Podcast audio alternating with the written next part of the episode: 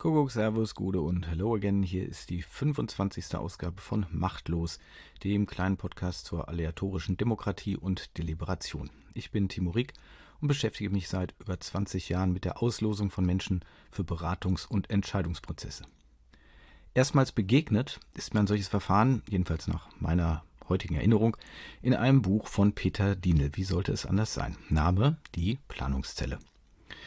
In der Folge habe ich dann Dienel und seine Erfindung Planungszelle persönlich kennengelernt, habe an solchen Planungszellen mitgearbeitet und in zwei Modellprojekten auch versucht, ob das mit der zufälligen Zusammenstellung von Gruppen und der Beratung politischer Themen über vier dicht gepackte Tage auch bei Jugendlichen funktioniert.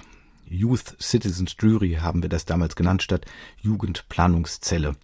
Denn international war damals der Begriff Citizens Jury deutlich geläufiger als meinetwegen Planning Cell, wie das manchmal übersetzt wird, was vor allem daran liegt, dass praktisch zeitgleich mit Dienels deutscher Planungszelle von Ned Crosby unter diesem Namen in den USA ein ganz ähnliches Verfahren entwickelt wurde, das ebenfalls bis heute Anwendung findet, nun auch unter dem Namen Citizens Assembly. Am 28. Oktober ist Peter Dienels 100. Geburtstag. Dass sich seine Idee über die Jahrzehnte, man kann schon sagen, global ausgebreitet hat und es viele Leute gibt, die Planungszellen durchführen und solche, die dazu forschen, wird dieser Geburtstag groß gefeiert. Leider ohne das Geburtstagskind, denn Peter Dienel ist bereits im Dezember 2006 im Alter von 83 Jahren gestorben. Aber wohl bei allen, die ihn kannten, ist er weiterhin sehr präsent in Erinnerung. Einen kleinen Einblick, warum das so ist, gibt das Zeitdokument, das ich in der heutigen Ausgabe von Machtlos anbieten darf. Es ist ein Gespräch mit Peter Dienel, das sein Sohn Max Dienel am 11. Juni 2001 geführt hat. Dieses Tondokument ist schon seit längerem auf Soundcloud verfügbar, aber ich freue mich sehr, dass ich es hier im Podcast nochmal für andere Kanäle zugänglich machen darf. Die Tonqualität ist bescheiden. Ich habe mich an einer Bearbeitung versucht und konnte ein paar Huster rausschneiden, aber wo es übersteuert ist, ließ sich einfach nichts machen, jedenfalls nicht mit meinen bescheidenen Fähigkeiten. Aber ich finde auch, man hört sich da schnell rein, das ist dann gar nicht mehr so störend und vielleicht gehört es auch zu solch einem Zeitdokument, dass es eben auch heute genauso klingt, wie es damals klang. Ich möchte vorab nur ein paar wenige Hinweise geben zu dem, was in dem dann folgenden einstündigen Interview gleich so zur Sprache kommt. Die wesentliche Entwicklung und vor allem dann auch Erprobung der Methode Planungszelle erfolgte, als Peter Dienel Professor an der Uni Wuppertal geworden war. Dort entstand dann auch eine eigene Forschungsstelle Bürgerbeteiligung, die heute den Namen Institut für Demokratie und Partizipationsforschung trägt. Dienel arbeitete auch noch nach seiner Emeritierung dort weiter an Planungszellen. Später wurde die Forschungsstelle dann von Professor Hans-Joachim Lietzmann geleitet, der inzwischen aber auch emeritiert ist und nun Vorsitzender des wissenschaftlichen Beirats ist. Wie Planungszellen funktionieren, ist hier beim Machtlos ja immer wieder Thema. Wer die alten Folgen nicht kennt, höre sich am besten die Ausgabe Nummer 12 an. Da habe ich mit Peter Dienels anderem Sohn gesprochen, Hans Liutgar Dienel. Professor Hans Liutgar Dienel ist, anders als Bruder Max Dienel, der als Arzt arbeitet, heute selbst sehr aktiv mit Planungszellen und der neueren Modifikation Bürgerrat beschäftigt – mit seinem Nexus-Institut war er an den ersten bundesweiten Bürgerräten beteiligt und gehört auch zu den Durchführungsträgern des derzeit laufenden Bürgerrats Ernährung im Wandel zwischen Privatangelegenheit und staatlichen Aufgaben, den der Deutsche Bundestag beauftragt hat. In dieser Folge 12 geht es auch um den Unterschied von Planungszellen und Bürgerrat. In aller Kürze nochmal. Eine Planungszelle besteht aus 25 per Los aus dem Einwohnermelderegister bestimmten Bürgern, die vier Tage lang möglichst konkrete Fragen zu einem Thema beraten. Dazu wird das Gesamtthema in kleinere Aspekte und Fragestellungen aufgeteilt, zu denen es dann jeweils ein Input von Experten gibt. Wobei unter Experten hier auch immer die Betroffenen zu verstehen sind, also zum Beispiel diejenigen, die von einer geplanten Baumaßnahme als Anwohner betroffen sein werden oder die künftigen Nutzer und so weiter. Nach dem Input, der jeweils möglichst die gesamte Bandbreite an Ideen und Meinungen skizzieren soll, bei dem also oft sehr verschiedene Referenten sehr verschiedene Positionen vertreten, beraten die Planungszellenmitglieder in Kleingruppen zu je fünf Personen, die auch jedes Mal per Los neu zusammengestellt werden. Oder nach einem Schema. Das wird Herr Dienel gleich erklären. Diese Kleingruppen bekommen konkrete Fragen an die Hand, zu denen sie ihre Positionen formulieren. Die Beratungsergebnisse der Kleingruppen werden dann wiederum kurz im Plenum allen anderen vorgestellt, aber ohne Diskussionen. Und wenn alles zusammengetragen ist, wird es von allen Teilnehmern gewichtet. Es kann also jeder Punkte vergeben, wie wichtig ihm eine Position ist, wie sehr man eine Forderung oder Empfehlung unterstützt, wie sehr man ihr zustimmt. Man ist dabei also nicht beschränkt auf das, was die eigene Kleingruppe erarbeitet hat. Je nach Fragestellung werden diese einzelnen Arbeitsergebnisse dann weiter bearbeitet, verdichtet, es wird sortiert, es entstehen vielleicht neue Fragestellungen und am Ende der vier Tage stehen dann Empfehlungen, Antworten auf die gestellten Fragen. Weil über die Zeit weit mehr erarbeitet wird als nur ein paar Schlagworte, werden diese Empfehlungen dann im Nachgang zu einem sogenannten Bürgergutachten zusammengetragen. Dem lässt sich dann entnehmen, was genau beraten wurde, welche möglichen Meinungsverschiedenheiten bestanden, wie man sich geeinigt hat und so weiter. Da wird der ganze Prozess sehr transparent dokumentiert.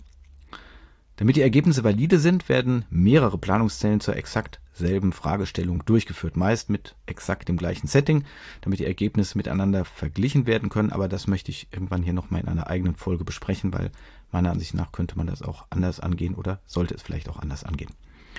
Die Prozessbegleiter, um die es im Gespräch mehrfach gehen wird, sind für die Organisation der Planungszellen zuständig. Sie moderieren nur die relativ kurzen Plenumsphasen, also den Input durch die Referenten und die Darstellung der Ergebnisse aus den Kleingruppen. Inhaltlich dürfen sie sich nicht einmischen und an den Kleingruppenberatungen dürfen sie auch überhaupt nicht teilnehmen. Das ist ein absolut geschützter Raum für die Ausgelosten.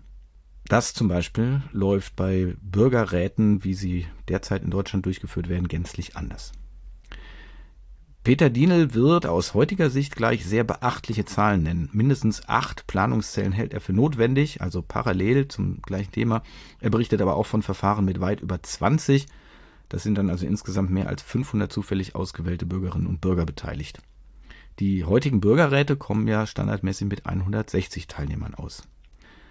Wenn wir von Planungszelle sprechen, ist damit übrigens oft nicht nur diese einzelne Gruppe mit 25 Personen gemeint, sondern die Gesamtheit aller zu einer Fragestellung in einem einheitlichen Prozess durchgeführten Planungszellen. Der Singular bedeutet also nicht zwingend, dass wir tatsächlich nur von einer einzelnen Planungszelle reden. Meistens ist damit das Gesamtprojekt gemeint. Peter Dienel spricht im Folgenden mehrfach von der Planungszelle Hagen-Haspe. Die wurde von Dezember 1975 bis Mai 1976 durchgeführt, also auch hier mehrere Planungszellen. Der zugehörige Bericht ist digital verfügbar, ich verlinke ihn in den Show Notes. Die 24 bundesweiten Planungszellen zur Energiepolitik fanden von Juni 1982 bis März 1983 statt.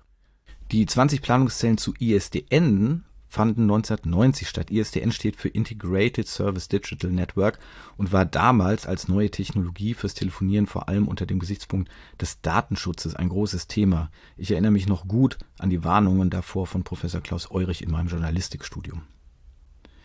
Die beim damaligen Gespräch kurz bevorstehenden Planungszellen unter anderem in Bayern zum Verbraucherschutz und in Osnabrück zur Gestaltung des Neumarkts finden sich wie viele andere Planungszellen in einer Übersicht auf aleatorischedemokratie.de, die ich ebenfalls in den Shownotes verlinke.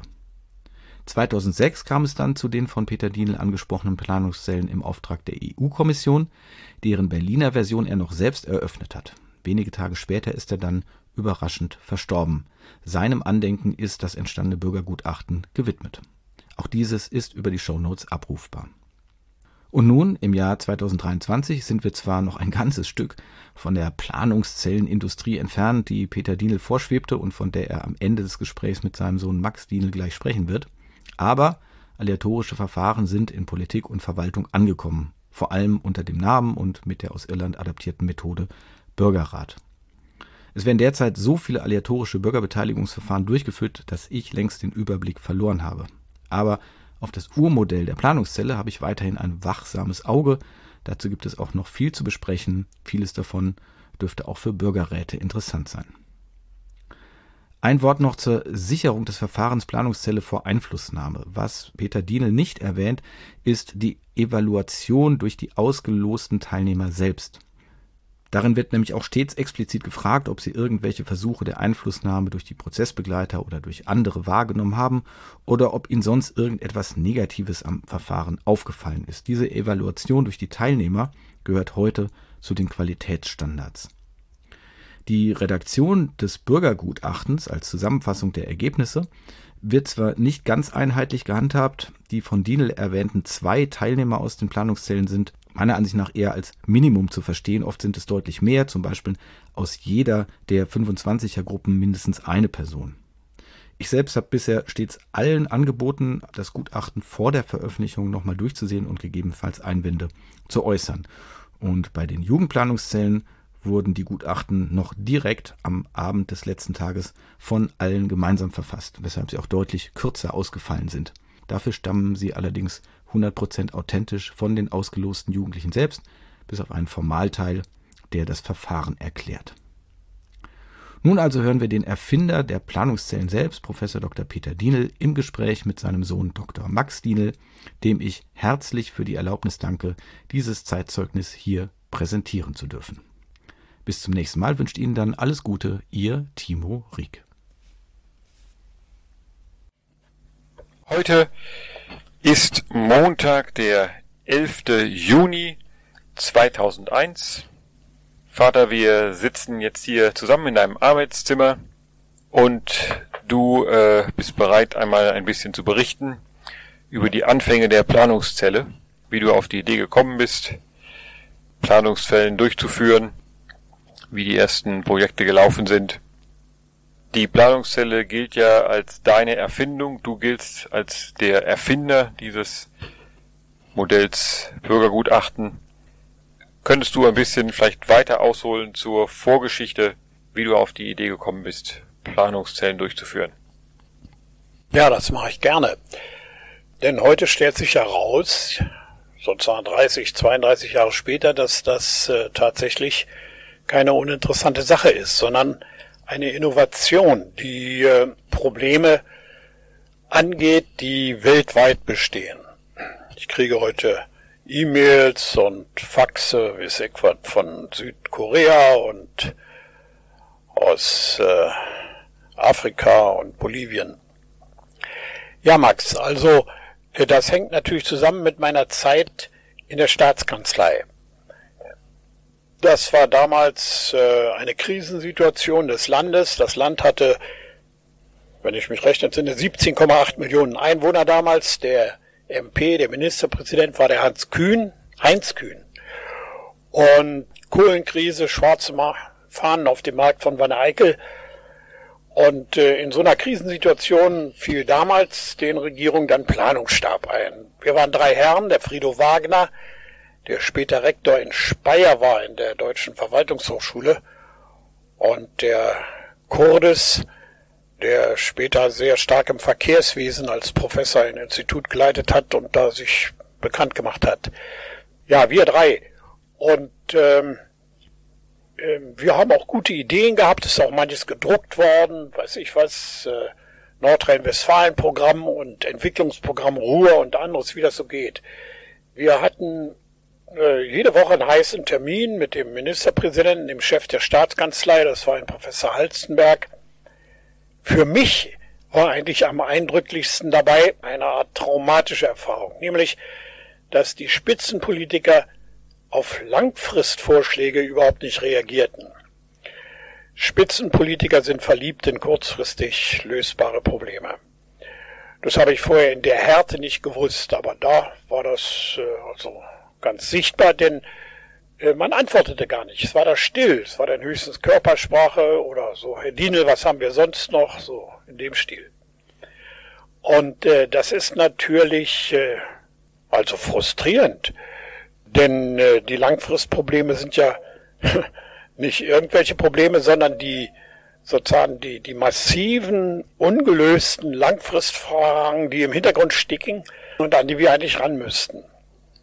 Kannst du zu diesem Planungsstab nochmal etwas genauer sagen? Was war eure Fragestellung? Wie lange bestand der? Und was war letztlich das Ziel dieses Planungsstabes? Also natürlich Beratung der Regierung. Und äh, wir haben dann dieses, äh, ich erwähnte das schon, Nordrhein-Westfalen-Programm verfasst. Was. Lang, mit vielen Grafiken und Tabellen und so. Zustand des Landes und wie kommt man da raus. Ja, wie lange? Ich denke, so etwa zwei Jahre hat das gedauert.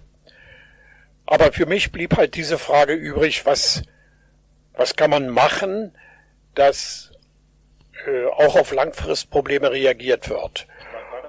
Und du, das weiß ich jetzt nicht mehr. Das können wir aber nachgucken. Die ähm, erste Antwort ist ja dann immer, man muss da wissenschaftlich was machen. Also man muss Experten ranholen. Aber das reicht hier nicht. Wir haben ja immer wieder auch Experten rangeholt in Form sogenannter Gutachten.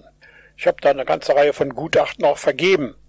Wann vergibt man Gutachten? Gutachten vergibt man erstens, wenn man nicht handeln will. Also, wenn man Zeit braucht. Zweitens, wenn man seine Meinung bestätigt sehen will. Drittens, wenn man einen bestimmten Wissenschaftler alimentieren will. Also ich habe auch Gutachten vergeben an Leute, die ich von früher kannte.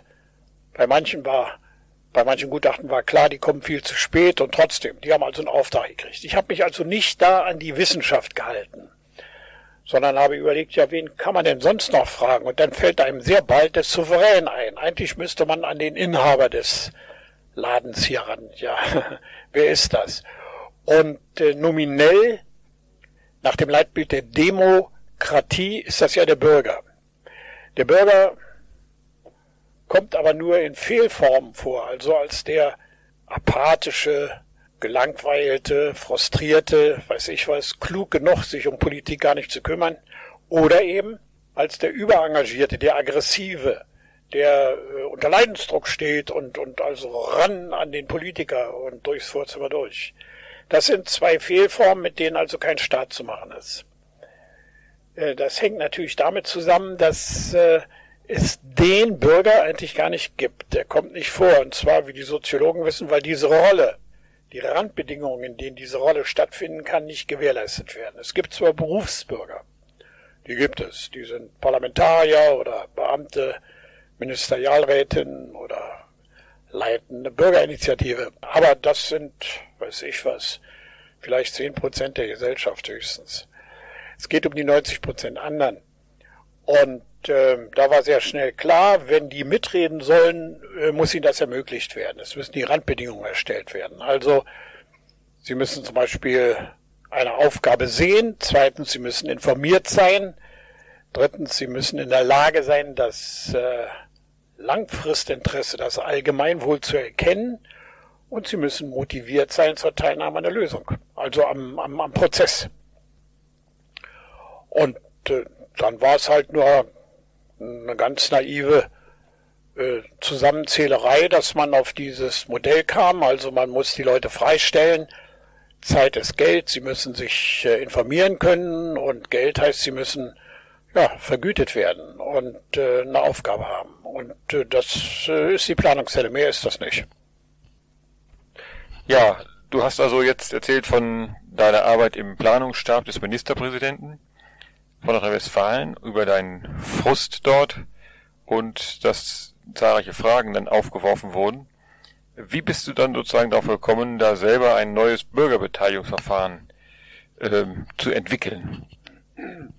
Na, ich sagte das ja schon. Wir suchten oder ich suchte den Souverän, der das Recht hat, hier einzugreifen und darauf zu bestehen, dass man auch an die Langfristprobleme herangeht, äh, an die Probleme, wo unsere Gesellschaft sozusagen auf Pump lebt, also Staatsschulden oder Ökologie, nicht Umweltverbrauch oder ja dritte Weltprobleme, also Probleme, die nicht richtig angefasst werden. Und wenn man Bürger dazu freistellt, äh, habe ich mir gesagt, dann muss das wahrscheinlich klappen. Ich habe zum ersten Mal äh, mit der Bezeichnung Planungszelle darüber geschrieben in einem Heft 1971. Da war ich aber schon an der PH hier in Wuppertal, also an der Pädagogischen Hochschule. Da wurde ich berufen. Äh, die wurde ja später Gesamthochschule und Universität, also da habe ich ja praktisch mein Berufsleben nachher verbracht. Die ähm, vielleicht ist noch interessant, wie diese Bezeichnung zustande kam. Denn äh, als mir klar wurde, was diese Merkmalskombination leistet, habe ich mir gesagt, da muss man die Herkunft sicherstellen. Bei dem ersten Artikel später in England über die Planungszelle hat der Verfasser geschrieben, Mr. Dienel has forgotten to patent uh, the planning cell. Also ich hätte vergessen, das Ding zu patentieren. Daran habe ich nie gedacht. Das ist ja mehr so privatwirtschaftlich gedacht. Also dann patentiert man etwas. Mir ging es mehr darum, dass nur ja, gekennzeichnet wird. Und das schien mir am ehesten leistbar, wenn man der Sache, die ja eine Innovation war, eine Neuigkeit, etwas, was es noch nicht gibt, wenn man der einen eigenen Begriff gibt. Und äh, ja, ich habe das dann also Planungszelle genannt. Meine Kollegen lachten darüber und haben sich amüsiert. Ich weiß noch, dass der Frido Wagner zum Beispiel sagte, Mensch, Herr Dienel, wie negativ wollen Sie denn das Ding bezeichnen? Zelle, rote Zelle, Kloster, Gefängnis, also ja, ich habe dann geantwortet, die Durchsetzung wird lange dauern und äh, wenn dieser Begriff zu viel negative Connotations akkumuliert, dann wird man den nächsten Begriff nehmen oder den übernächsten. Also man wird wahrscheinlich zwei Generationen Begriffe verschleißen, ehe sich die Sache sowieso durchsetzt. Wir haben später auch dann immer von Bürgergutachten gesprochen, aber inzwischen ist es so, dass der Begriff in Fachkreisen Planungszelle doch Fuß gefasst hat und wir sprechen also jetzt vor allen Dingen von Planungszelle. Aber der ist äh, sozusagen, das Ding ist nicht patentiert. Vielleicht sollte ich zum Vorleben äh, dieses äh, Bausteins, dieses Politikbausteins noch was sagen.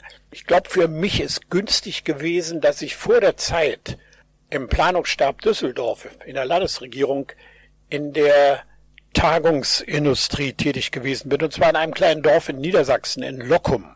Dort gibt es eine evangelische Akademie, die war in der Nachkriegszeit ein hochrenommiertes äh, Gesprächsforum. Damals gab es einen ungeheuren Gesprächsbedarf, Kommunikationsbedarf, wie man heute sagt, aber wenig Städten, wo sowas stattfinden sollte. Ich habe damals dort als Studienleiter Tagungen geleitet, immer so zwischen 130, 150 Personen. In Lockum nannte man das große Tagung. Waren Problemtagungen. Immer so, ja, Vier Tage nahm das in Anspruch. Einen Abend, dann zwei volle Tage und dann noch einen Vormittag. Also kennzeichnend dafür war, man musste die Fähigkeit haben, kommende Probleme zu orten, diffuse Probleme dann besprechbar zu machen, also in Teile zu zerlegen und die dazugehörigen Experten oder Betroffenen zu bekommen, erstmal zu kennen, Verbindung mit ihnen aufzunehmen und sie als Referenten in das Haus zu holen. Und dann kam to Paris, dann kamen alle, die an diesem Problem jetzt interessiert waren. Ich habe dort Tagungen gehabt, ich weiß, einmal mit vier Ministerpräsidenten. Also heute würde man beinahe sagen Spitzenkonferenz. Äh, wir kriegten wirklich die Crème de la Crème, weil es eben wenig Gesprächsmöglichkeiten gab.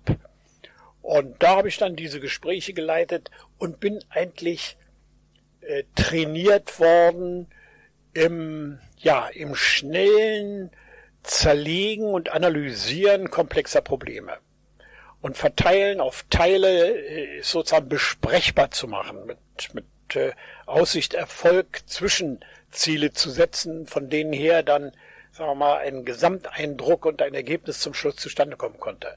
Diese Tagungen endeten immer mit einem gedruckten Protokoll.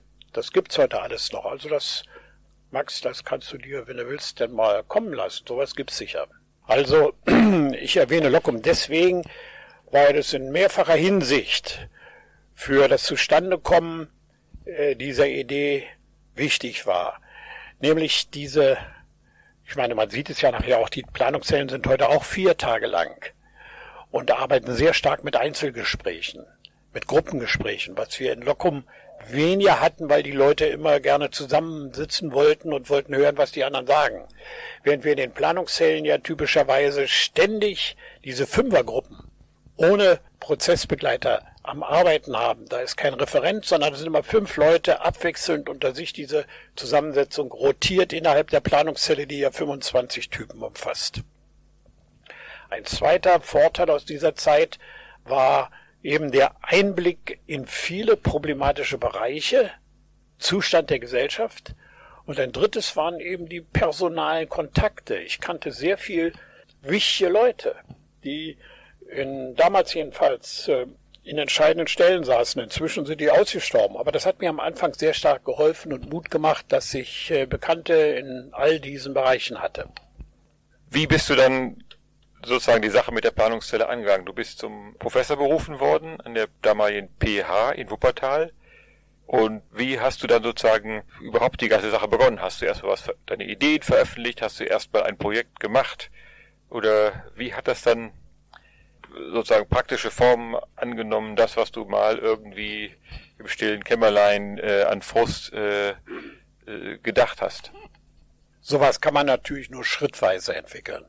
Also die erste praktische Realisierung war ein Nachmittag, zu dem wir also im Zufall, das war ja das, was vor allen Dingen erprobt werden musste, im Zufall über das Einwohnermeldeamt Personen eingeladen haben. Wir wussten ja gar nicht, harmonisiert das oder geht das überhaupt oder endet das in Kampf und Streit oder was ist das? Und haben also uns ein Problem vorgenommen, das könnte ich mal raussuchen, was das war, und haben also einen Nachmittag da erfolgreich getagt. Wo war das? Äh, das weiß ich nicht mehr, ob das hier in Wuppertal war, in Schwelm, glaube ich, also irgendwo hier im Umfeld.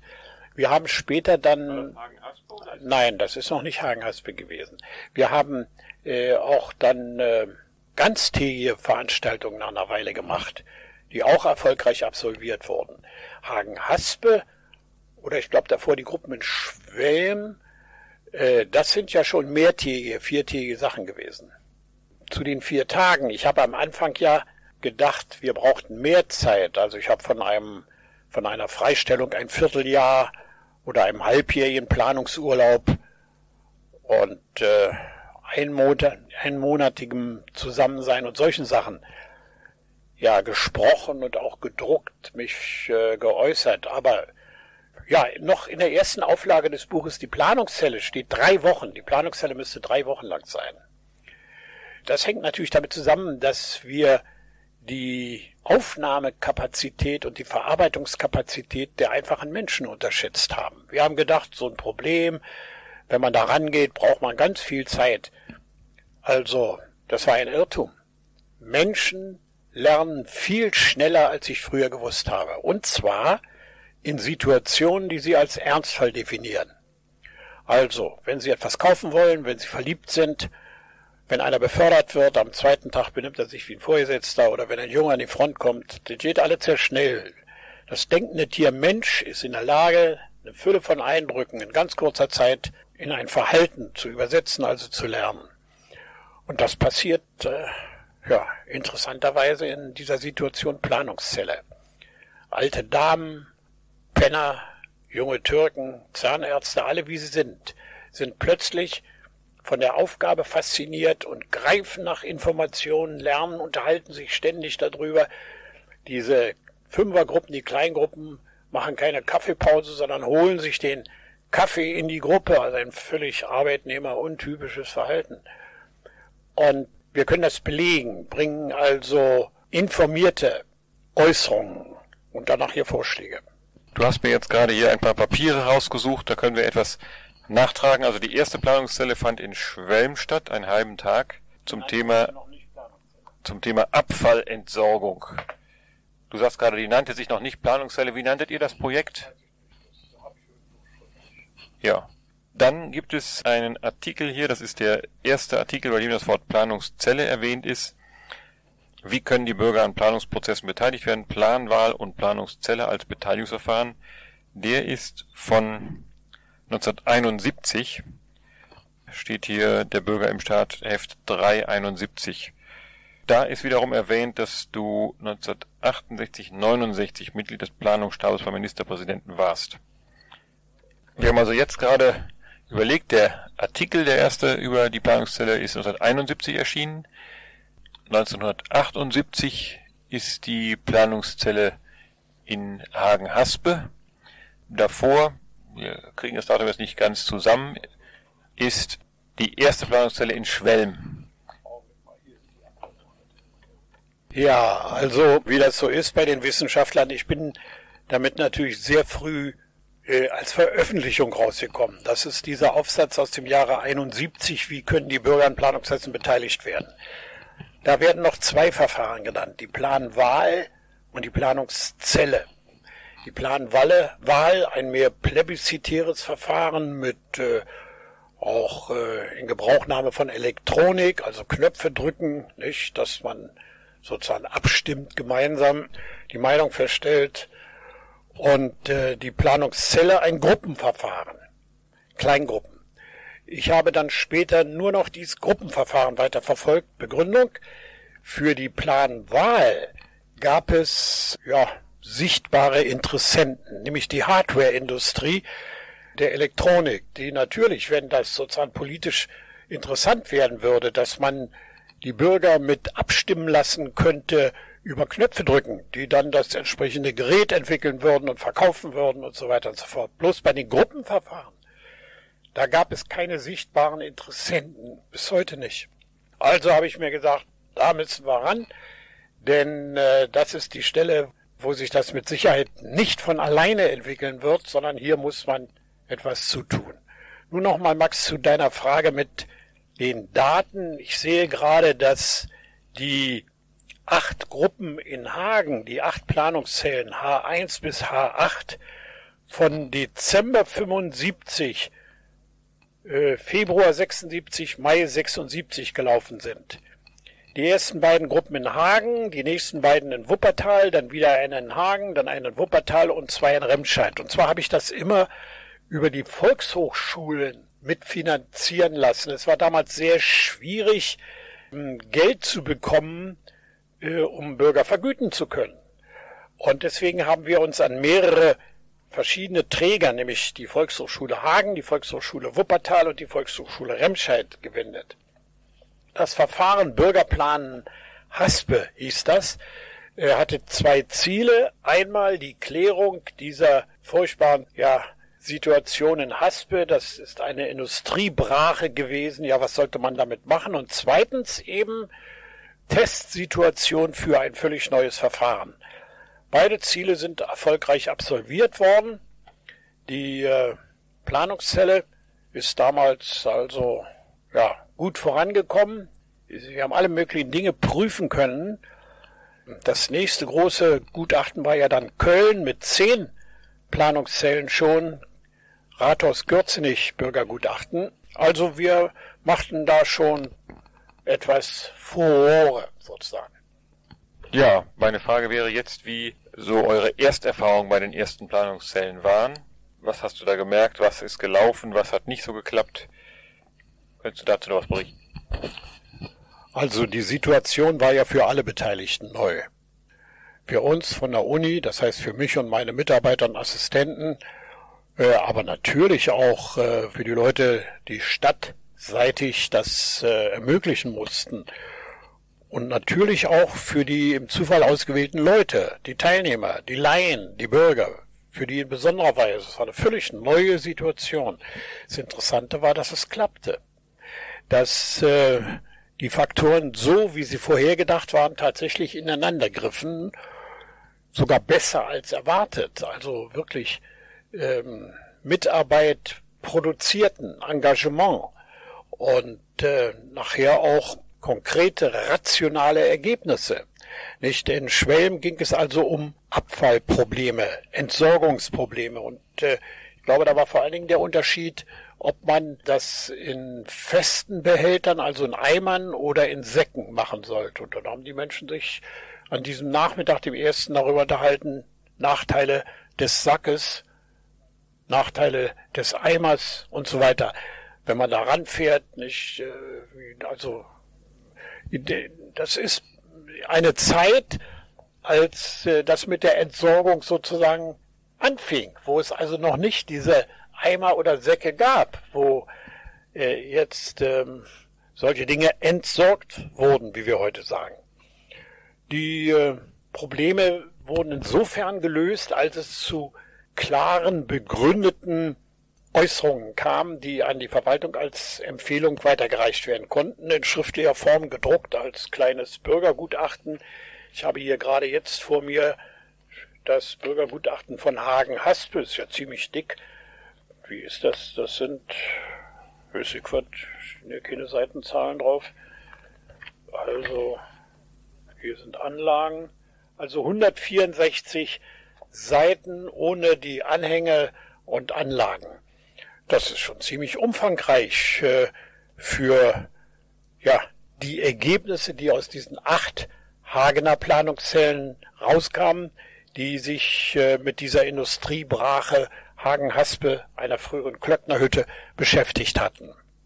An Aufträge für diese Bürgergruppen, für die Planungszellen kamen wir natürlich nur heran, wenn der Auftraggeber tatsächlich vor einem unlösbaren Problem stand und bedrängt wurde und nicht wusste, was er machen sollte und so. Zum Beispiel hier Hagen-Haspe, diese Industriebrache.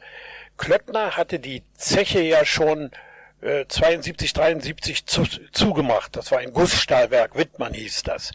Und das lag nun und lag, es war eine richtige Industriebrache, ist ja störend und die Züge fuhren immer dran vorbei, jede S-Bahn und alles zwischen Hagen und äh, Wuppertal. Also es gab einen Druck auf die Verwaltung, irgendwas zu tun und in dieser Not haben sie dann, äh, sagen wir, auf dieses neue Verfahren zugegriffen und sich in dieses Experiment eingelassen. Ein zweiter Faktor neben diesem Notzustand, der also gegeben sein musste, war immer, wie ich finde, die persönliche Bekanntschaft. Es sind immer einzelne Menschen gewesen, die ich kennenlernte oder vorher kannte, die das dann bewirkt haben, dass das zustande kam.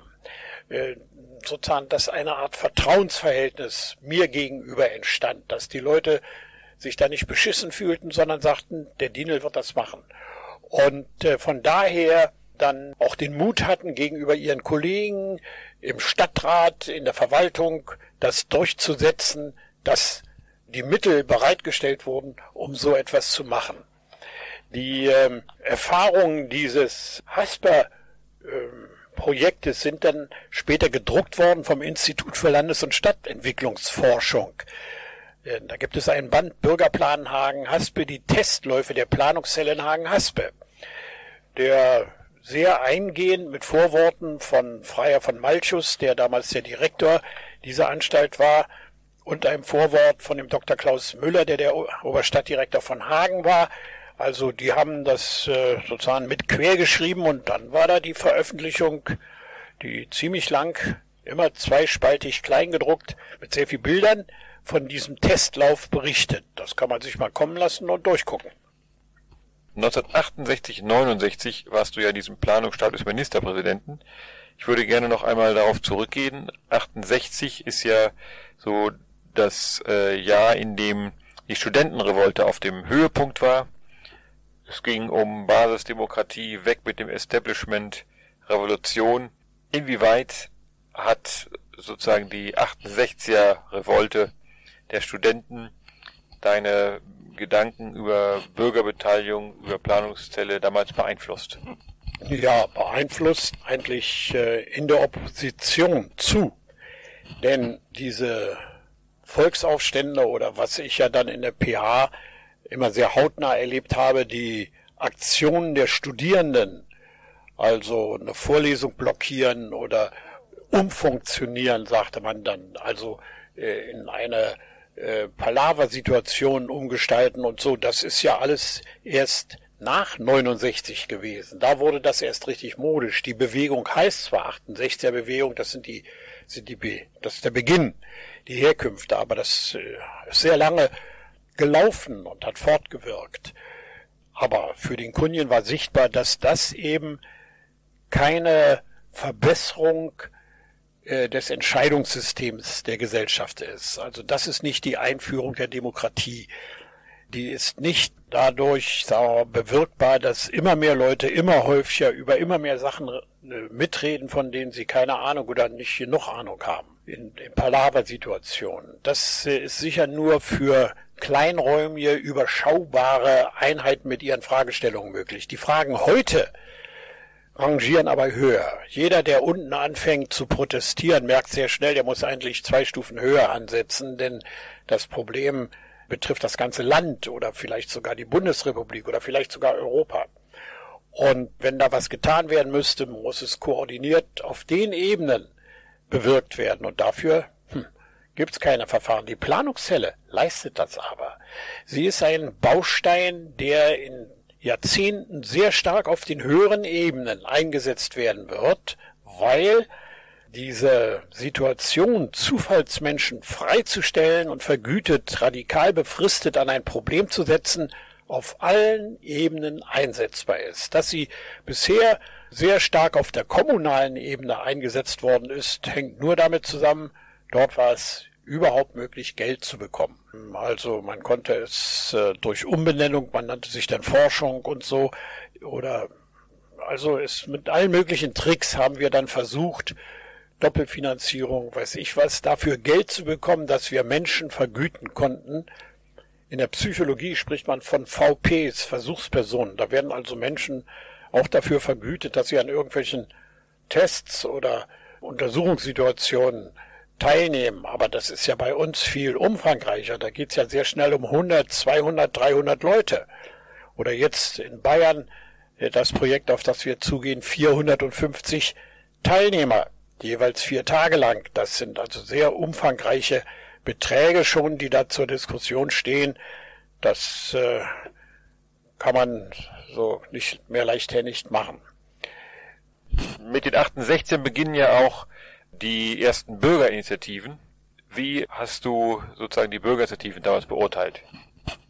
Also Bürgerinitiativen sind ja nur zu bejahen. Das sind also Aktionen, die unter Leidensdruck zustande kommen, aber eben begrenzt in, in ihrer Wirkung sind. Die Planungszelle, der Baustein, der politische Baustein Planungszelle ist da anders. Er ist in gewisser Hinsicht das Gegenteil von Bürgerinitiative, weil wir nicht mit Menschen arbeiten, die gerne teilnehmen wollen, die unter Leidensdruck stehen oder die so sozialisiert sind, so christlich oder äh, weiß ich was, ethisch, dass sie also gerne teilnehmen oder die sich da eine Karriere versprechen, sondern wir greifen ja im Zufall zu. Die Menschen sind immer ganz äh, erstaunt, äh, wenn also bei ihnen das Schreiben eintrifft, dass sie berechtigt sind, in drei, vier, fünf Wochen an einer Planungszelle teilzunehmen. Wieso ich? Nicht wahr? Wenn man dann beim Informationsbesuch oder beim Telefongespräch Sie anspricht, äh, fragen Sie zunächst, wo haben Sie meine Adresse her? Und was ist denn da eigentlich los? Also wird da irgendwas verkauft oder also Sie sind voller Misstrauen. Das Verfahren ist ungewöhnlich neu. Aber wenn die Menschen sehen, dass es um eine ganz neue Chance geht, sind sie in der Regel sofort dabei. Dann ist nur noch die Frage, äh, wer verhandelt mit dem Betrieb, wie kann man die Freistellung machen, muss ein Kindergartenplatz her und so weiter. Also die praktischen Fragen der Durchführung. Ja, wie wird meine Teilnahme in diesen vier Tagen sichergestellt, stehen dann vorne an. Die Leute kommen also schon erwartungsvoll dann am ersten Morgen um 8 Uhr in diese Gruppe. Ich habe vor ein paar Jahren mal ein Projekt gehabt in Wien, in Österreich. Äh, da hatte ich zugesagt, das Programm vorher durchzuschauen, kam aber erst bei der Zugfahrt dazu und sah, dass die dort bei dem viertägigen Programm die erste Dreiviertelstunde als Begrüßung und Kennenlernen eingesetzt hatten. Und ich habe das gerade noch verhindern können. Ich äh, traf am Abend vorher ein und sagte, das wird sofort weggenommen, wir müssen gleich mit der Arbeit beginnen. So wenn ihr das macht mit Vorstellung hier, trainiert ihr eine falsche Rolle. Die Menschen kommen, äh, das ist mir gleich bei den ersten Gruppen aufgefallen und fragen, wo ist die Arbeit? Die definieren das als Arbeit. Das muss wahrscheinlich auch mit der Bezahlung zusammenhängen. Also man muss sofort ans Problem ran. Und eine Vorstellung bekannt werden, die lernen sich sowieso kennen. Am zweiten Tag wissen die schon genau, der hat einen Hund und die da, die war in Mallorca und so weiter. Also die gewinnen doch Kenntnisse vom anderen. Denn in den Fünfergruppen hören immer vier zu, einer redet. Die Redechance ist enorm hoch in diesen 16 Arbeitseinheiten. Das müsste ich vielleicht noch sagen. Also mittags gibt's eine Stunde Mittag, vormittags eine halbe Stunde Kaffee, nachmittags auch, sodass an jedem Tag vier Arbeitseinheiten, wie wir das nennen, Programmeinheiten entstehen. Und in den vier Tagen sind das also 16 Einheiten. Und man kann tatsächlich viel häufiger ein neues Problem ansprechen, als wir das früher gewusst haben. Also das äh, Makroproblem, das in Teile zerlegt ist, wird ja schrittchenweise abgearbeitet. Wie lange dauern diese Arbeitseinheiten? Immer zwei Stunden. Eineinhalb Stunden. Aha. Ja, an dieser Stelle würde ich gerne nochmal nachfragen. Du hast ja schon eine ganze Menge berichtet, wie so eine Planungszelle abläuft. Kannst du das nochmal konkretisieren, ähm, wie äh, das losgeht vom Einladen an, vom Festlegen des Planungsziels, wie dann die Planungszellen selber betreut werden und ablaufen? Also wir fahren die Planungszellen niemals isoliert, sondern in der Regel zwei Planungszellen gleichzeitig parallel. Das heißt, die eine geht dann um acht, die andere um neun los, sodass wir jeden Referenten zweimal benutzen können und die Gesamtprojektzeit eben halbiert wird. Niemals eine Planungszelle, sondern sagen wir mal sechs oder acht Planungszellen, das ist sozusagen die Minimalgröße eines Projektes. Wenn wir nur eine Planungszelle hätten, das wären 25 Leute, ja, dann wäre, wenn man das auf Prozente zieht, jeder vier Prozent schwer. Das ist so ein bisschen unseriös, methodisch gesehen. Also wir brauchen schon mehr Menschen, die ihre freie Meinung in dieser von Ihnen als würdig empfundenen Situation geäußert haben. Ähm, ja, wie läuft so eine Planungszelle jetzt ab? Ja, ich sagte ja, dass äh, alle sich nicht kennen. Und das ist eine sehr günstige Situation. Das erste Kennenlernen passiert eben in der Bearbeitung, in der gemeinsamen Bearbeitung der ersten äh, ja, Fünfergruppe. Die Eröffnungssitzung selber machen wir sehr gerne in Gegenwart des äh, Auftraggebers, also des Bürgermeisters oder Oberbürgermeisters, der dann das lassen die sich auch nie nehmen, der dann also ein Grußwort sagt und los geht es. Wie wir überhaupt der Sache gerne einen formalen, amtlichen Anstrich geben, also zum Beispiel im Rathaustagen. Vielfach kriegen wir auch von der Stadt auf kommunaler Ebene den Ratssaal, wo dann in dieser Zeit eben keine Sitzungen sind, sondern die Planungszelle als Plenarveranstaltung tagt und wo dann nachher alles in diese Vierer-, Fünfergruppen geht. Die Fünfergruppen sind das eigentliche Herz. Wir wissen inzwischen, dass Sie auch der Ort sind, wo die Leute ihre Meinung ändern. Äh, nicht in den Plenarsitzungen, sondern da, wo die sich gegenseitig ansprechen. In dieser Fünfer-Sitzung ist kein Referent bei, kein Prozessbegleiter, sondern da sind die Menschen unter sich und äh, äh, rufen sich zur Ordnung und stellen sich da hart die Fragen. Und da interessanterweise ist sichtbar, in welcher Richtung die Meinungsänderung vor sich geht, nämlich in Richtung auf das Allgemeinwohl auf das erkennbare Gesamtinteresse. In der Richtung oder in dieser Richtung hin berufen sie sich und äh, adaptieren sich auch, dass dann in diesen vier Arbeitstagen immer stärker in der Richtung ähm, die Dinge präzisiert werden und Forderungscharakter bekommen oder jedenfalls klargestellt werden, was muss eigentlich hier passieren zur Lösung dieses Problems, das man uns vorgegeben hat und an dem wir hier sitzen wir haben ja dann äh, später auch ganz große Probleme bekommen. Also ein interessanter Abschnitt war dann später dieser erste Einsatz im Baskenland, also in Terrorismus verseuchten Gebiet, wo wir 110 Kilometer Autobahntrasse geplant haben. Das ist insofern interessant, äh, als hier der Befriedungscharakter des Verfahrens mit Händen zu greifen war nachher. Denn die Strecke ist gebaut worden, also es hat zur Einigung geführt. Nun beim Anfang, wie gehen Planungszellen los? Man muss erst mit allen Betroffenen und den Experten Verbindung aufnehmen und sie sozusagen in, in geistige Kästchen tun, eben in diese Arbeitseinheiten, wo sie kurz etwas referieren und dann kommen die Gruppengespräche. Und bei diesem Prozess brauchten wir natürlich auch äh, die Verbindung zur ETA, also zu den nationalistischen baskischen Kreisen, Harry Batasuna heißt die politische Partei, die die Basken vertritt und mit denen ist dann also auch gesprochen worden. Ich bin damals bei der Eröffnung nicht dabei gewesen. Ich war hier, aber ich wurde dann angerufen, nämlich am Tag vor Beginn hat äh, Harry Batasuna dann gesagt, sie würden nicht teilnehmen. Äh, sie seien informationell benachteiligt gegenüber dem Ministerium. Das Ministerium als Auftraggeber hatte eine Werbefirma beauftragt und die hatten eine Diaschau, also sehr schön den Standpunkt des Ministeriums da optimal vorgetragen. Übrigens, ich habe dann entschieden, habe gesagt, Leute, wir haben jetzt die Bürger eingeladen, wir haben die Räume, wir haben das Programm, wir steigen jetzt ein, auch wenn äh, Harry Batasuna nicht kam. Sie kamen aber doch und lasen, ja, anderthalb Seiten Statement vor, ein, ein äh, Stellungnahme in der sie also erklärten, wir sind benachteiligt, weil der Auftraggeber hier, der Staat, uns wieder mal über die Ohren haut, die haben das Geld, wir haben es nicht und so weiter, ja. das haben sie schon in der zweiten Planungszelle nicht mehr vorgelesen. Und als die Gruppen zu Ende waren, ich glaube, es waren, na, äh, da, da, da, weiß nicht mehr mal Zahl, naja, waren, glaube ich, 14 Gruppen. Hier, 14 Gruppen. Ah, ähm, genau. Wir hatten schon vorher zwei Projekte in Spanien gemacht, kleinere Projekte mit Städten, die waren so erfolgreich verlaufen, dass hier das Ministerium auf uns zukam und sagte, wir kommen mit der Autobahn nicht klar, könnt ihr das machen? Und wir machten, dann kriegten einen Haufen Geld und haben 14 Planungszellen gemacht, entlang diesen 110 Kilometer Autobahntrasse in den Orten haben wir Leute im Zufall ausgewählt. Übrigens, am Ende dieser 14 Planungszellen, als wir dann das Gutachten druckten und den Anlagenband, da wollten wir die anderthalb Seiten haben von den Basken. Die haben sie nicht rausgegeben.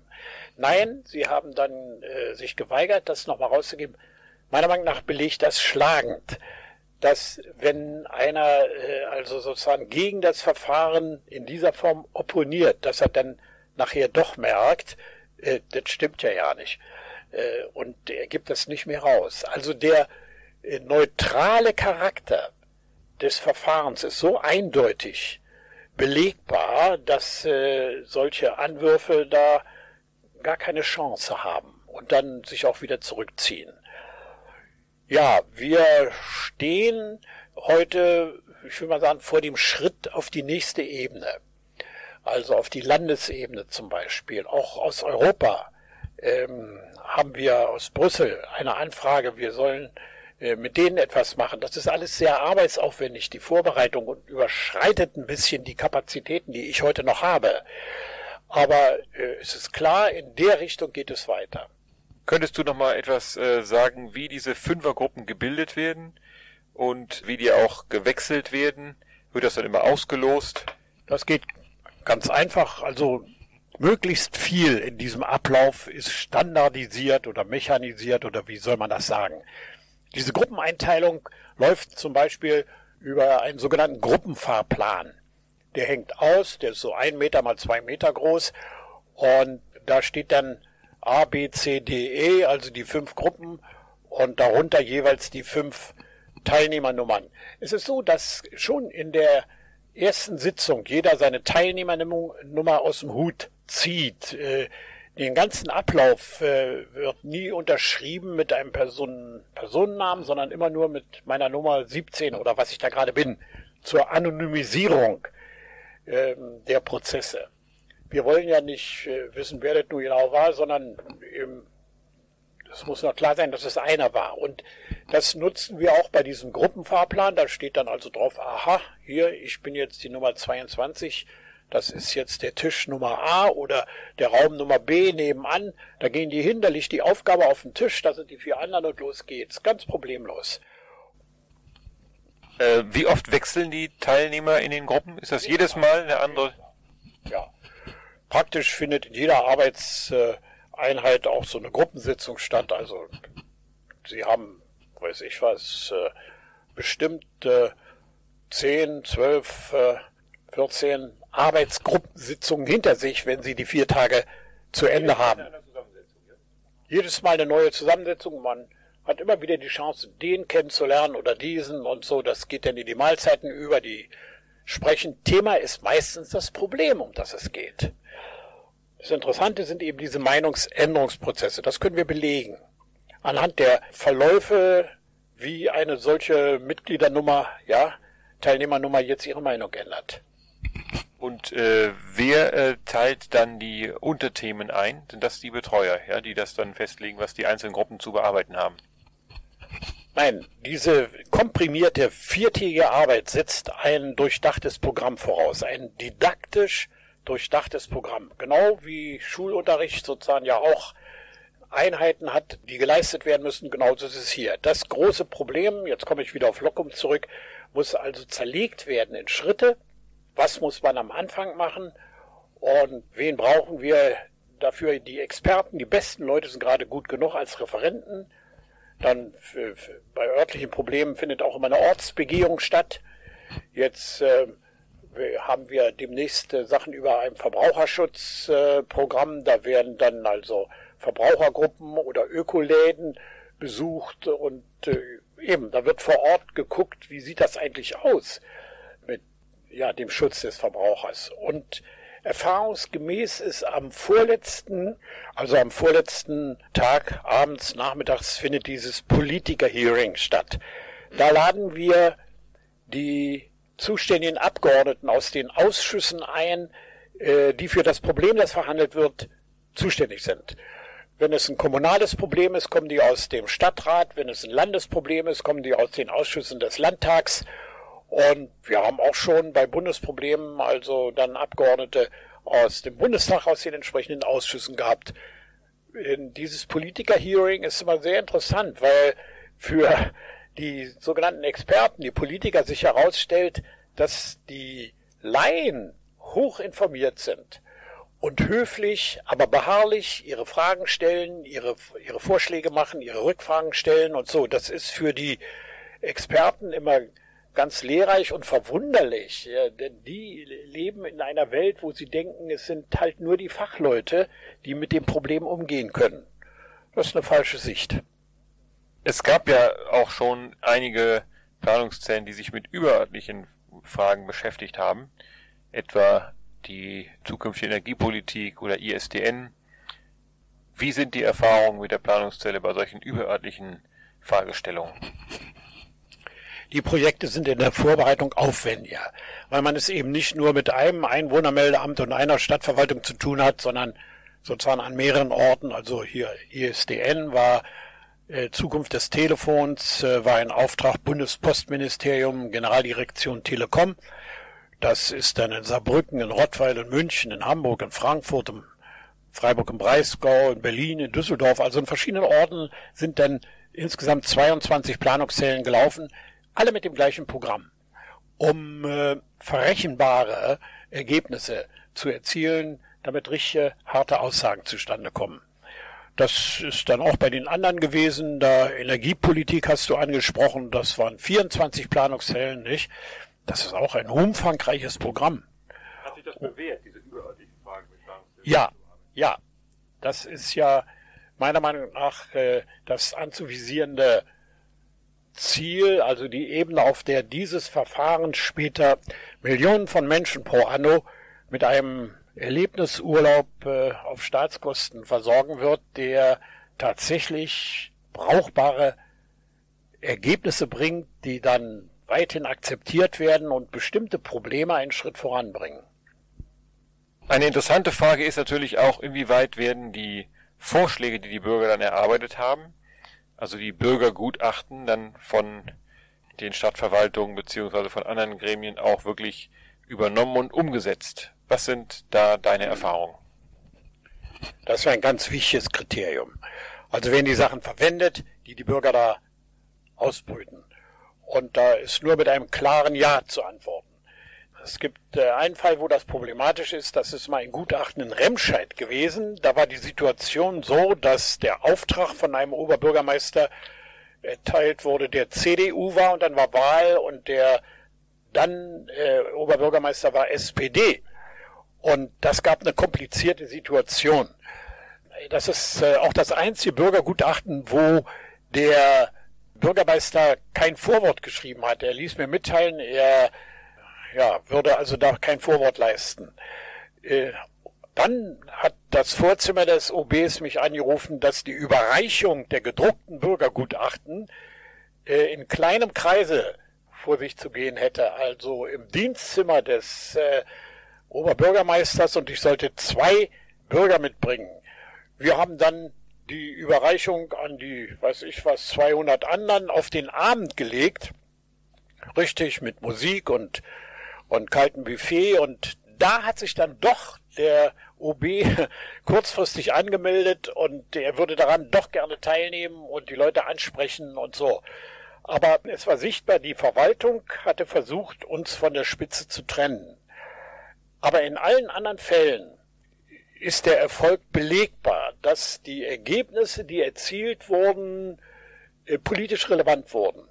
Das nimmt dann unterschiedliche Härtegrade an, je nach Problemfall und Lösungsvorschlag. Äh, mir kommt gerade das Energiegutachten, eines der ersten bundesweiten Gutachten in den Sinn, wo, ich weiß nicht mehr welches Jahr das war, aber jedenfalls Ergebnisse erzielt wurden, die der allgemeinen Entwicklung weit voraus waren. Erst nach Tschernobyl ist überhaupt, äh, sagen wir mal, das diskutiert worden, was die Bürger als Empfehlung vorgeschlagen hatten. Und das äh, war ein Bewusstseinsstand, den zwar diese Teilnehmer in den Planungszellen sich schon erarbeitet hatten, den aber die allgemeine veröffentlichte Öffentlichkeit noch nicht hatte. Es gibt ja eine Übersicht äh, von den Planungszellen, die schon gelaufen sind. Du bist auch jetzt noch als 78-Jähriger dabei, ständig neue Planungszellen zu organisieren. Sag doch noch mal ein paar Worte zu den aktuellen Projekten, in denen du gerade stehst. Ja, in der nächsten Woche beginnen zwei Projekte gleich. Und zwar eins in Osnabrück und eins in Regensburg. Osnabrück hat, glaube ich, acht Planungszellen und Regensburg, glaube ich, zehn Planungszellen. Jedenfalls die ersten beiden Gruppen jeweils laufen jetzt ab Montag bis Donnerstag, also diese berühmten vier Tage. Das nächste Vorhaben, das dann kommt, ist ein größeres im Lande Bayern, wo wir in drei Landkreisen und in zwei Städten äh, insgesamt 18 Planungszellen haben wir mit 450 Bürgern, die äh, das bayerische Verbraucherschutzprogramm 2010 erarbeiten. Also solche Kontakte zu einem neuen Verfahren sind immer wie früher in hohem Maße personenintensiv. In diesem Fall Bayern ist es der neue Minister für Gesundheit, Verbraucherschutz und Ernährung, der von dem Verfahren überzeugt ist. Er hat mal einen Vortrag von mir gehört und ich hatte zu ihm Kontakt, bevor er Minister wurde. Während interessanterweise das ganze Haus sehr langsam tritt. Also die Referenten, die Abteilungsleiter und die Zentralabteilung des Hauses, die sagen immer nur, was ist das? Und da muss doch noch und der muss mitzeichnen und so. Da ergeben sich ständig neue Verzögerungen und äh, die lassen sich dann nur auseinander bringen, wenn ich wieder mit dem Chef Kontakt aufnehme und sichtbar wird, dass der daran interessiert ist, dass die Menschen hier Zugang haben zur Gestaltung dieses seines Verbraucherschutzprogramms. Ja, immer ist es eine Person, die kapiert hat, mit diesem Verfahren kann man das Einverständnis informierter Bürger in einer Form erreichen, die von den anderen Menschen akzeptiert wird. Zum Abschluss noch einmal die Frage, wie sieht so deine Zukunftshoffnung und Vision aus für den Einsatz der Planungszelle? Ja, das grenzt natürlich so ein bisschen an Spinnerei. Aber das ist äh, für eine Innovation ja, wie soll ich mal sagen, kennzeichnend, dass es sie noch nicht gibt. Äh, sie kommt in keinem Gesetz vor, in keinem, in keiner Verwaltungsverordnung, in keinem Haushalt. Also die Dinge müssen sich langsam entwickeln und man braucht da tatsächlich so ein bisschen ja, Spinnermut. Da kommt wahrscheinlich auch wieder meine freikirchliche Herkunft, meine Sechsen, Sektenherkunft äh, äh, zum Vorschein, dass ich also von Anfang an es gewohnt war, in einer Einzelsituation als Einzelkämpfer eine Sache zu vertreten und für richtig zu halten. Das ist ja auch so. Ja, es entwickelt sich also auf eine neue Möglichkeit für die Menschen, äh, für diesen ihren Staat aktiv werden zu können. Und die sogenannten Nebeneffekte sind wahrscheinlich langfristig der eigentliche Ertrag. Nämlich das, was die einzelnen Menschen dabei an neuer Identität gewinnen als Bürger, das, was an Systemvertrauen produziert wird, insgesamt für die Gesellschaft und, um mal ein ganz anderes Problem anzuschneiden, auch das, was dem Beschäftigungssystem an Arbeitskräften entzogen wird. Also dies ist ein neuer Faktor der als sinnvoll interpretierbaren Zeitverbringung. Und äh, nicht nur der Urlaub, der ja auch erst seit was denn 150 Jahren da ist und eine eigene große Industrie inzwischen entwickelt hat mit Flugzeugen und Hotels und weiß ich was alles und jeder hat glaube ich Anspruch auf fünf Wochen inzwischen bezahltes Nichtstun. Da ist eben ein vergleichbarer Prozess hier sichtbar. Auch hier steht eine neue Industrie an, das tätig werden als Inhaber des Staates. Das Mitmachen an irgendeinem Problem, das jetzt zufällig auf einen zukommt, man wird freigestellt und vergütet und äh, ist mit dabei. Das sind Lebenserfahrungen, die für viele Menschen eine neue Seinsgrundlage, will ich mal sagen, als Bürger, eine neue Identitätsbasis schaffen werden. Und das konkurriert dann mit anderen Sinnerfüllungen. Also Sinn wird ja heute knapp in der Gesellschaft. Früher war das vorgegeben. Man war Bauer oder Fürst oder jedenfalls man wurde geboren und wusste, was man war. Heute in dieser Multikulti-Gesellschaft ist das nicht mehr so eindeutig und äh, die Menschen, schon die Schulkinder, ringen um eine Identität. Das wird in der Kleidung sichtbar und in vielen anderen Dingen. Der der eine sammelt Schmetterlinge, der andere klettert Steilwände oder wird rechtsextrem. Also es gibt viele Möglichkeiten, sich zu profilieren und eine Identität vorzeigen zu können. Dies hier wird eine neue und zwar für die Gesamtgesellschaft funktionale Bürger sein. Noch ein Gedanke zum Abschied. Wie äh, kann man Planungszellen vor Missbrauch schützen?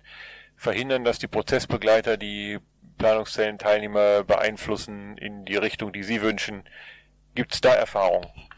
Natürlich gibt es da Erfahrung. Also dieses Instrument Planungszelle, dieser Baustein, ist mindestens in fünf Hinsichten manipulierbar. Und äh, in den letzten 30 Jahren ist an all diesen Stellen versucht worden, sagen wir mal, Schutzmechanismen einzubauen, um die Manipulationschance zu reduzieren. Die erste ist äh, die Teilnehmerauswahl. Der erste Faktor. Da sind wir sehr weit. Das ist inzwischen, wie ich vorhin sagte, richterlich überprüfbar, dass das mit rechten Dingen zugeht, wie da die Leute ausgewählt werden. Das zweite ist die Informationseingabe. Was wird den Leuten, ja, Entschuldigung, das zweite ist erstmal die Aufgabenstellung. Die Gruppen erhalten ja eine Aufgabenstellung. Da sind wir nur sehr schwer beweglich, denn wir sind weithin angewiesen auf die Aufgaben, die die Auftraggeber an uns herantragen. Da müssen wir dann verhandeln. Da ist jedes Mal eine Verhandlung und auch ein Vertrag und da wird dann also geklärt, wie äh, gelingt es den Auftraggeber rauszuhalten aus dem Ablauf und so weiter. Aber das Problem selber müssen wir schlucken oder eben abwehren. Zum Beispiel bei dem Energiegutachten hatte das im Mitarbeiterkreis bei uns eine große Diskussion gegeben, ob wir das überhaupt machen könnten, denn der Auftrag kam auf uns zu über eine Bundesforschungseinrichtung, nämlich KFA Jülich. Das ist die Kernforschungsanlage Jülich. Ein ganz großes Forschungsvorhaben mit Hunderten von Wissenschaftlern. Okay, ich war dann doch der Meinung, wir sollten das machen. Aber wir haben den Auftraggeber gezwungen, dass das Bürgergutachten, das von uns erstellte Bürgergutachten als Buch in einem Verlag öffnen, ja, so verfügbar wird, gedruckt wird. Das haben die auch gemacht. Der Verlag ist aber kurz danach eingegangen. Die haben den wieder zugemacht. Aber formal haben sie den äh, Vertrag sozusagen eingehalten. Ähm, ich war damals den Mitarbeitern gegenüber der Meinung, also ich kann kein Geld drucken oder stehlen, sondern ich muss es da holen, wo Leute unter einem solchen Druck stehen, dass sie bereit sind zu zahlen. Eine dritte Stelle, wo manipuliert werden kann, erwähnte ich eben schon, die Eingabe von Informationen. Da machen wir es so, dass wir im Wesentlichen, wie wir das nennen, kontrovers informieren. Das heißt, die Exponenten, äh, die an dem Problem sitzen, müssen gegenübergestellt werden. Sagen wir, bei einem Verkehrsproblem haben wir dann also einen Vertreter des Deutschen Radfahrerbundes und äh, einen Mann vom ADAC, der da also fürs Auto schwärmt und die Straßen verbreitern will und so. Also die dann jeweils äh, 20 Minuten äh, oder zehn Minuten erstmal ihren Standpunkt darstellen, sich nochmal zehn Minuten streiten und dann setzen die Gruppen ein und die Bürger sind dann ohne Referenten und ohne Prozessbegleiter dabei, das, was sie eben gehört haben, zu verarbeiten. Der vierte Punkt, äh, wo manipuliert werden kann, ist die Prozessbegleitung. Du hast das eben erwähnt. Also da gehen wir so vor, dass wir die Prozessbegleiter möglichst häufig wechseln. Es sind ja mal zwei, eine Sie und ein Er. Äh, wir nehmen keine Studenten als Prozessbegleiter, sondern Leute, die einen ausgewiesenen Status haben, also Lehrer sind oder Arzt oder was auch immer, Werkzeugmacher. Und äh, denn ist es wichtig, wenn man vor diese dieses gemischte Publikum tritt, da diese Zufallsgruppe, dass man sozusagen etwas ist und die Ruhe hat zum Zuhören und so weiter. Ja, da ist es also wie beim System Schule, das muss klappen, auch wenn es mal einen unfähigen Lehrer gibt. Dadurch, dass es also viele Lehrer gibt, äh, äh, neutralisiert sich das irgendwo. So ist das hier auch. Und die fünfte und letzte Stelle ist die Zusammenfassung der vorliegenden Ergebnisse zum Bürgergutachten. Es muss also ein Bürgergutachten erstellt werden, getextet werden. Da haben wir verschiedene Verfahren zwischen der Probe, wie man das machen kann. Zum Beispiel, dass in jeder der Planungszellen, der einzelnen Planungszellen zwei gewählt werden, die nachher beim Redaktionsausschuss dabei sind und mitmachen. Also die unterschiedlichsten Verfahren, wie man das sicherstellen kann, dass die Zusammenfassung der Ergebnisse objektiv bleibt. Meistens äh, liegt die schriftliche Durchführung ja in der Hand des äh, Durchführungsträgers. Das ist in der Regel diese Forschungsstelle Bürgerbeteiligung und Planungsverfahren der Bergischen Universität Wuppertal. Vielen Dank für dieses Interview.